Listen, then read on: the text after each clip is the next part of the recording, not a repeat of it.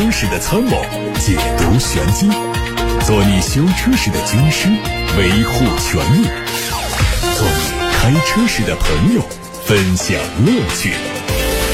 调频九二七，傍晚六点半，董涛说车，只和车友在一起。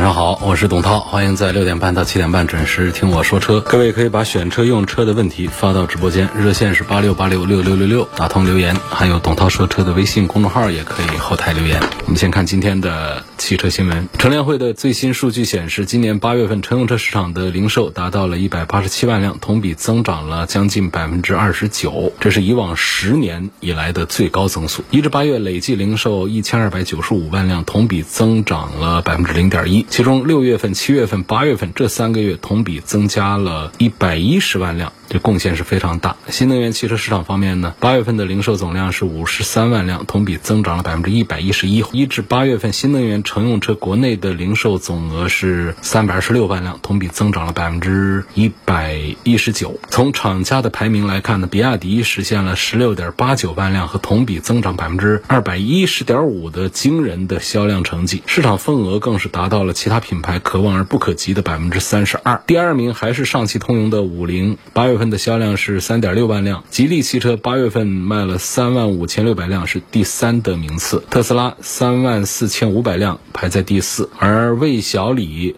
蔚来、小鹏和理想表现一般。未来八月份的销量是一点零七万辆，勉强过了万。小鹏八月份卖了九千六百辆，还没有过万。而理想汽车呢，直接被挤到了销量前十五名开外。再看理想，近期啊，因为这个理想 ONE 停产降价被用户投诉割韭菜的理想汽车，又因为高层抛售股票套现引发关注了。港交所的网站显示，理想汽车执行董事兼总裁沈亚楠九月六号卖出理想汽车六十万股港股，套现约合人民币五千四百五十二万元，持股比例从原来的百分之一点七降到了百分之一点六八。而就在这次抛售的四天之前，沈亚楠于九月二号就已经减持了理想汽汽。车港股四十万股，交易均价是十三点二二二一美元，持股比例从百分之一点七四降到百分之一点七一，套现了五百二十八点八八万美元，约合人民币是三千六百六十一万元。通过这两次抛售啊，沈亚楠总共减持了一百万股，套现了一千三百一十六点三八万美元，约合人民币是九千一百一十三万元。小鹏汇天最近披露说，旗下的智能电动飞行汽车旅航者 X2 将前往迪拜开展符合。实验标准的飞行测试，同时推进在当地进行飞行汽车的低空风险运行评估和审定工作，为将来飞行汽车合规的运行以及低空智能交通生态系统在当地的建设奠定基础。据介绍，旅航者 X2 是一款双人智能电动飞行汽车，机身是碳纤维的结构，空机含电池总共是五百六十公斤，拥有最高三十五分钟的续航时间，最高的飞行高度是一千米，最大的飞行速度是。每小时一百三十公里，拥有自主飞行路径规划的能力。上个星期，宝马集团宣布，将从二零二五年起率先在新世代车型中使用圆柱动力电池，并且向国内的两大动力电池巨头宁德时代和亿纬锂能。授予价值超过百亿欧元（约合人民币七百亿元）的电芯生产需求合同。这两家合作伙伴呢，将分别在中国和欧洲各自建立两座电芯工厂，每座工厂的年产能将会达到二十吉瓦时。在宝马方面呢，根据最新一期的财报，公司在二零二五年之前将推出一款全新的纯电动车，而初期新车型呢，将会有一款中型的轿车和运动化的 SUV。业界猜测，首款新时代车型可能就是全新一代的宝马三系。林肯官方发布了新款冒险家的官图，实车在明年初上市。作为中期改款，外观主要针对前脸做了调整，配备更大尺寸的格栅，下包围也做了重新设计，格栅下方有贯穿的饰条，两侧雾灯区域做了重新的设计。内饰整体变化不大，中控屏从原来的八英寸升级为十三点二英寸。另外呢，还增加了空气质量监测系统，配备了林肯最新的一点二级别的驾驶辅助。动力呢是二点零 T 的燃油版和二点五升的插混版。红旗的全新 SUV 已经在研发总院试制部成功下线。这个车是基于 FMES 平台架构打造的，定位在 B 级纯电动 SUV，配备智能主动空气悬挂、智能四驱、后轮转向等技术，将在明年十二月份启动量产。二零二四年上市。结合此前曝光的信息来说呢，这个车将会拥有敞篷版和普通版，前脸是封闭式的设计，标志性的红旗 logo 一直延伸到了引擎盖上。哈弗狗系列的新成员 H Dog 已经出现在了最新一期的工信部申报目录上。这次申报的是燃油版，外观和此前在成都车展上亮相的混动版一致。前进气格栅内部是格子状的设计，两侧是圆形的大灯。尺寸方面，车长四米七，轴距两米八一，这个尺寸明显大过了大。大狗和酷狗，从申报信息看呢，车尾的左下角标有大狗、大狗 Max、大狗 Pro，我们也看到了猎狗、霹雳狗、闪电狗等名字。以长城这几年的命名规律看呢，有可能会采用后面几个更加个性化的名称。动力是 2.0T 的发动机，最大功率238匹马力。星途的全新 SUV 耀光申报信息也在网上出现，量产版计划在九月份正式发布。从申报图看，前脸是还原了概念车的设计，无边框样式的格栅搭配大小渐变的菱形的矩阵中网，整体的视觉效果还是很时尚个性。这车的长不到四米八，车宽是一米九二，轴距两米八一五，动力是二点零 T 配八 AT。东风马赫动力品牌的第十万台发动机日前在东风风神武汉工厂正式装机。搭载这个发动机正式量产下线的是即将上市的全新的奕炫马赫版。新车的量产下线标志着东风风神全面迈入马赫新时代，在燃油车领域开始全面采用东风马赫动力的技术。东风马赫动力已经推出马赫动力 1.5T 发动机和东风马赫双擎混动，未来东风马赫动力还会不断的扩充动力阵营，加速推出插混版的马赫动力以及。纯电动的马赫 E，并且计划在二零二三年实现向插混和 EV 的多能源动力布局。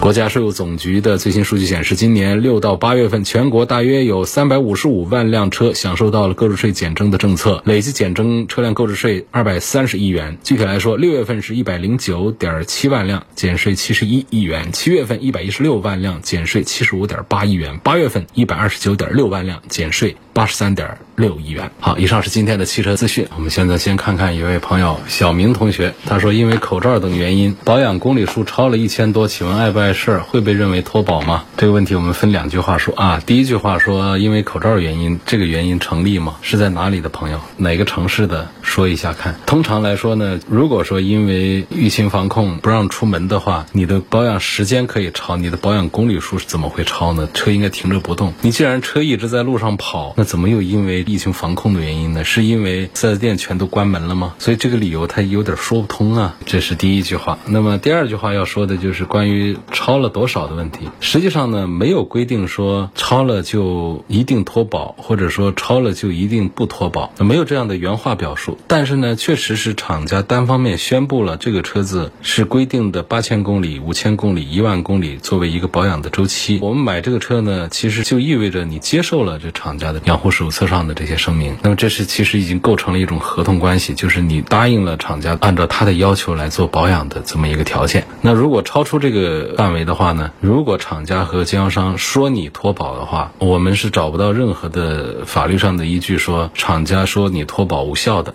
你仍然是在保内的。尽管我们现实操作当中超出一点其实是没有问题，大家都没有那么的顶真。另外呢，从车辆的性能状态上来讲的话，你别说超个一千，你超个两千、三千，你发动机也没坏，也不会有问题。我甚至有时候在节目里跟大家说，你要是不从脱保的约束上讲啊，就从车辆的养护这个技术这个方面来讲的话，你就大胆的超个一千、两千公里，一点问题没有。尤其我们那些用全合成机油的，全合成机油跑个一万一、一万二去换，一点问题都没有，根本不涉及到对车辆有什么损伤。这是从技术层面。但是我们回来还是讲的，就是在质保期之。内的这个保养周期，以及我们汽车三包法规说到的家用汽车的三包有效期，两年五万公里以及三年六万公里，这是两个坎儿啊。一个保修期是三年或六万公里，一个三包期是两年或五万公里。那么有这样的条件在的话。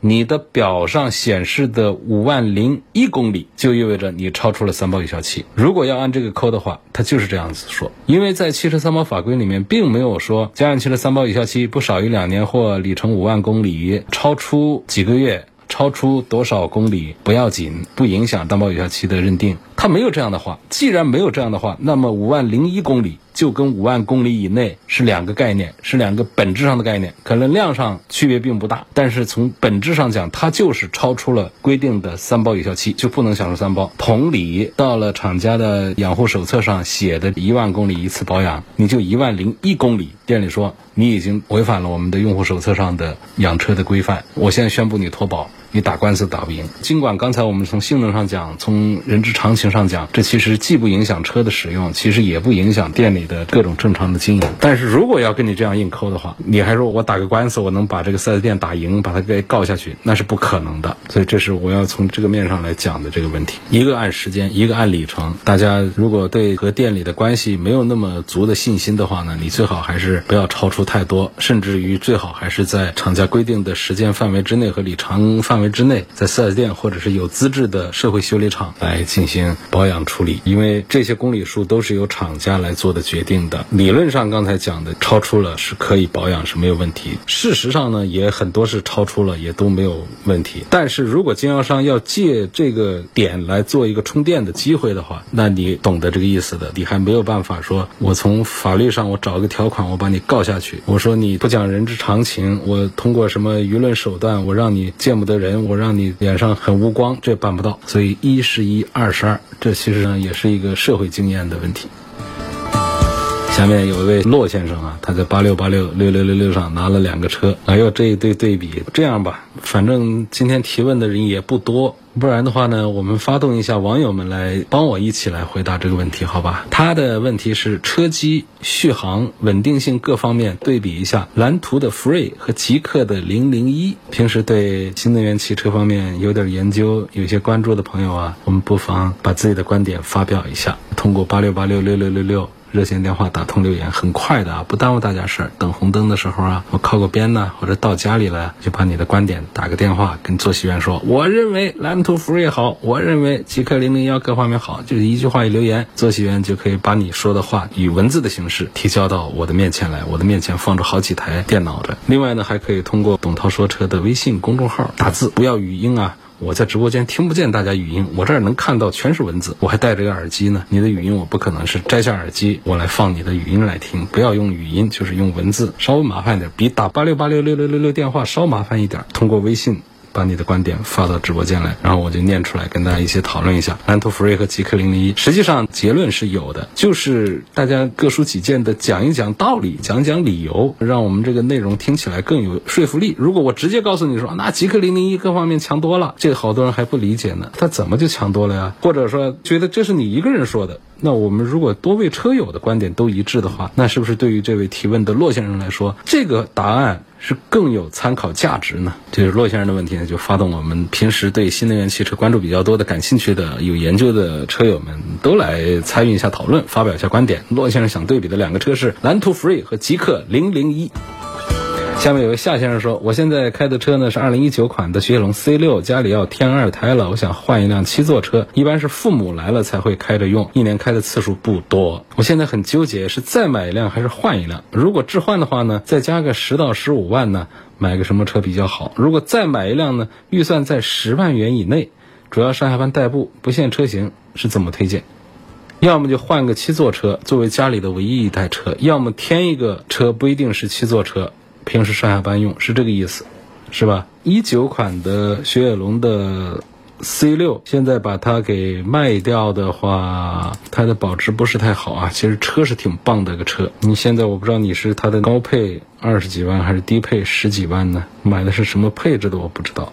我们假设说这个车现在还值十五万，假设它还值十五万的话呢，你再加十五万，问买什么车比较好，对不对？那加一块是三十万，问三十万买一个七座车，买谁比较好？那其实我们面临的问题呢，你要七个人都很舒服的话，其实我们的选项不多。就别克的 G L 八是目前空间最宽敞，然后销售量又。最大的一个，你像大通的空间大不大？也大，也便宜。你包括传祺的 M 八，空间其实也大。但是呢，讲这个第一推选量最大的话呢，这个还是 G L 八。有朋友说这奥德赛呢、艾力绅呢，那相对来讲空间还是稍小点。但是呢，作为家庭用车呢，倒也还挺合适。因为作为家庭用车，其实我们有时候是又要车内空间宽敞一点，又不要车的尺寸那么大。那么大呢，家里多个人来开它，有时候停车呀、倒车呀都不大方便。G 二八呀、M 八呀、大通那些、G 幺零那些都太大了。像家用的话，其实奥德赛呢，坐个六七个人呢，还挺宽敞的。车子本身又小巧一些，所以这样在推荐上讲的话呢，我觉得你这个 C 六把它卖掉，再添个十到十五万，也就是二三十万，到底是买个 MPV 还是买一个 SUV？如果买 MPV 的话，我认为首选的还是别克的 G 二八，第二呢就是奥德赛艾力绅。但是如果说我还是想要一个 SUV，这三十万我们买哪个 SUV 会让六个人、七个人坐的还比较舒服呢？目前这个价位里面讲的话呢，就一个就是新的福特的探险者，二个呢就是大众有个途昂，三个车呢就是丰田的汉兰达。把这三个重点看，那么要讲这里面第三排谁能够坐的都很舒服，我觉得这都办不到。这三个车我们都做过对比，想分个绝对的谁比谁大多少出来也很困难。三个车的尺寸都够大，但实际上你要是论第三排的空间，其实都不行。如果是坐五个座位的话，大家都可以把车子的车内空间做得比较好。其实呢，我还是不是太赞成来三十万来买一个七座车，冲着一个 SUV 去，还是应该买 MPV。这是我给你的几个意见。那么在刚才说的三个 SUV 当中，我觉得你注重开的比较舒服的话呢，还是应该以福特探险者作为首选。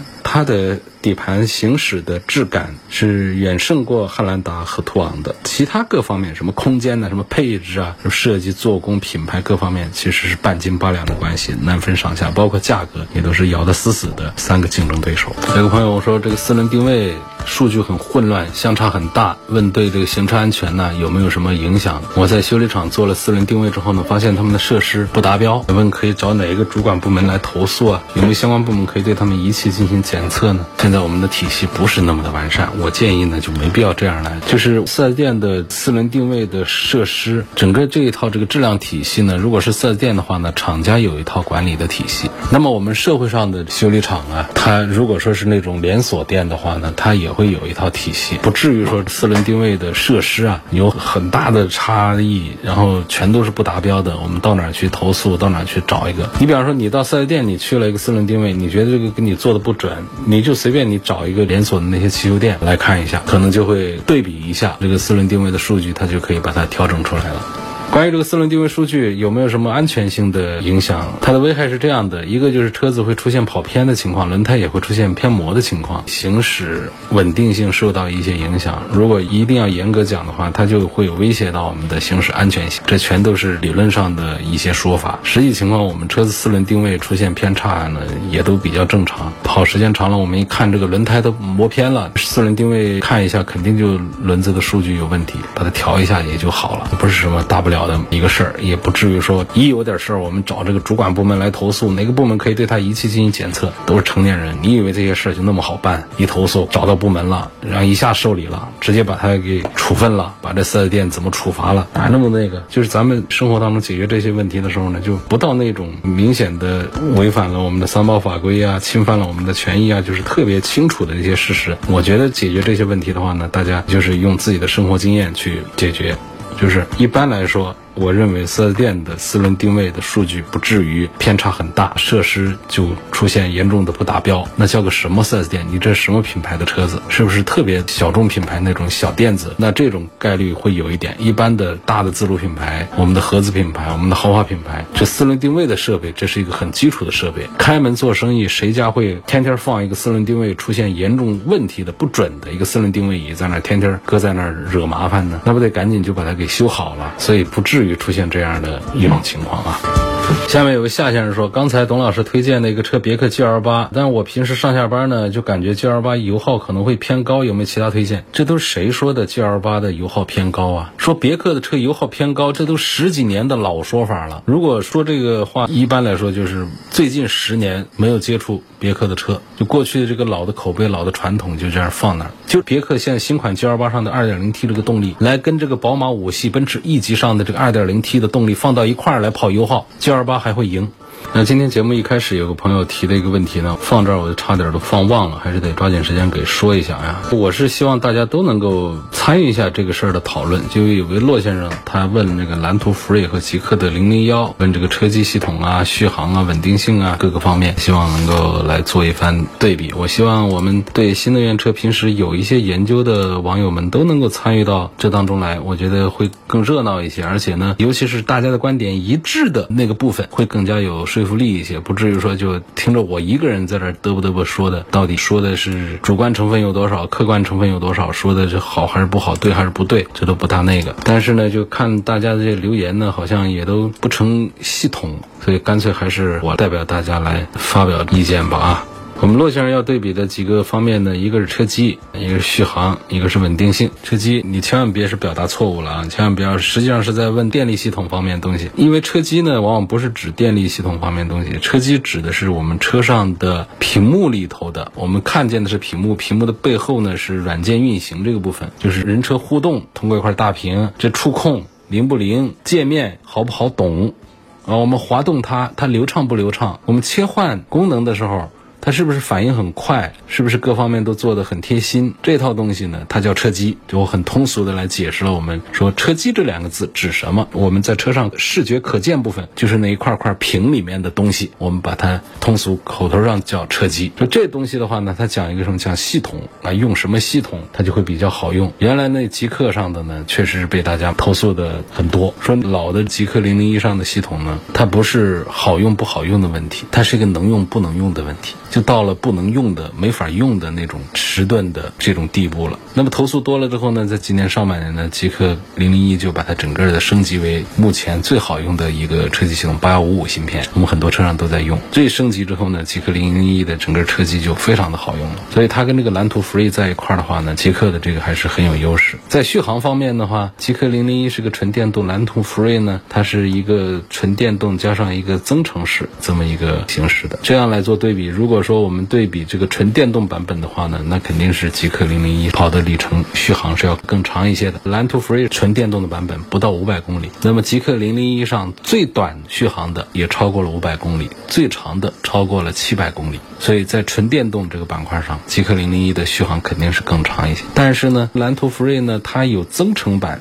这是它的主力，就是以燃油发动机来作为增程器来发电，然后它也实现的是电动行驶。那这样的话呢，续航里程就会比纯电动车要更大一些。所以这是在续航方面，在稳定性这个方面呢，目前极客零零一的口碑恐怕比蓝图 Free 的是要好一点。再就是驾驶感受啊，各方面的稳定性方面，也是极客零零一的口碑要更强一些。所以基本上这一组对比当中，极客零零一差不多是以压倒的优势胜出。下面有个问题说，怎么在网上举报实现强行加塞的行为？不是因为赶时间，我真想直接撞上去。息怒，息怒啊！武汉交警的微信号上是不是有一个举报界面呢？你拍的照片、视频从那儿传上去试试看吧。我没试过啊。问领克零九这个车怎么样呢？据说是平替叉 C 九零，这个车不值得推荐吗？没有啊，我推荐领克零九可多了。最近一段时间大家不问了，我就不说了。问的时候我推荐倒挺多的。它谈不上叫平替叉 C 九零，不是这样的。你可以联想一下，他们是同样的研发平台，比较接近于叉 C 九零，这也是领克零九上的一个卖点和光环。虽然厂家没有做这个宣传，但是我们呢把这一点给提出来指出来，觉得它便宜那么多，领克零九挺划算，所以推荐也挺多。但是同时我还要再加一个强调，就是两个车的驾驶感受仍然有区别。领克零九它不可能说完全就是一个叉 C 九零的一个换标，如果只是一个换标，那就会驾驶感受各方面都一样，毕竟还是不一样。领克是领克，沃尔沃是沃尔沃，所以它便宜是便宜一些，然后很接近叉 C 九零也是，然后强于同尺寸、同价位、同型号的竞争对手们，这也都成立。但是你说它就是一个叉 C 九零比。叉 C 九零便宜那么多，买了一个很划算的叉四九零，这个话也不对。他们之间在行驶品质上还是有相当大的一个差异的。说我如果是企业买车，我不能享受汽车三包法，那么出了质量问题，我可不可以找四 S 店？当然可以找四 S 店呢。按照我们的消费者权益保护法呀，我们的企业买车，那企业也是一个消费者呀，这有什么问题呢？一样的可以找经销商。只能说呢，这个依照的是什么东西？依照的是我们的合同法、消费者权益保护法呀等等一些质量方面的一些法规，仍然是可以有这个质量保证期、有索赔等等这方面都有。只能说呢，我们不能参照国家汽车三包法规来维护我们的权益。那仍然是可以购车的时候的这种合同里面有一些这个具体的约定，都可以拿来解决这些汽车三包方面的问题。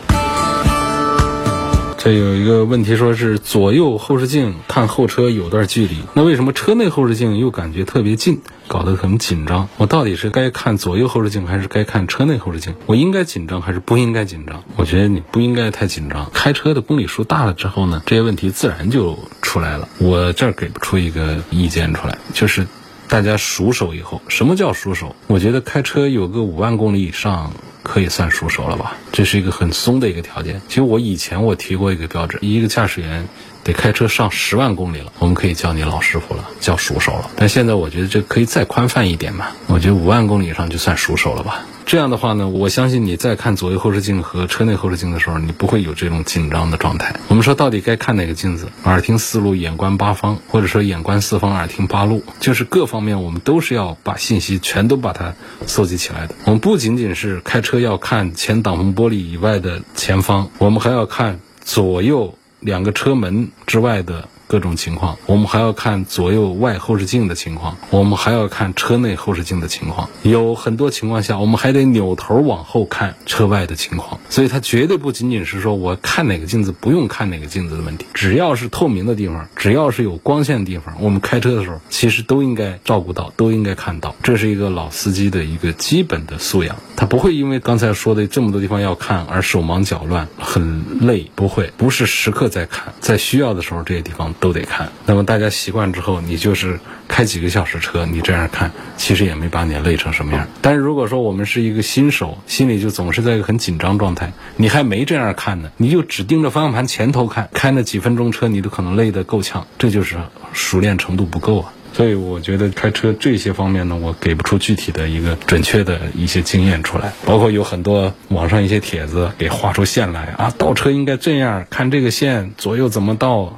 怎么样？我似乎都觉得那些都不用。这车都长得不一样，后视镜的高度都不一样，腰线的高度不一样，车子长短也都不一样，驾驶员的身高体重都不一样，座椅的前后都不一样。你怎么画一根线呢？一切靠经验，就是开多了就熟了。感谢各位收听今天晚上的董涛说车节目。错过收听的，可以通过董涛说车的全媒体平台收听往期节目的重播音频。董涛说车全媒体平台广泛的入驻在各大平台，他们包括微信公众号、微博、蜻蜓、喜马拉雅、九头鸟车家号、易车号、微信小程序、梧桐车话等等平台。同时呢，大家还可以加我的个人微信，加了以后呢，可以拉大家进粉丝群，搜“董涛”两个字的全拼，后面写阿拉伯数字九二七来加微信。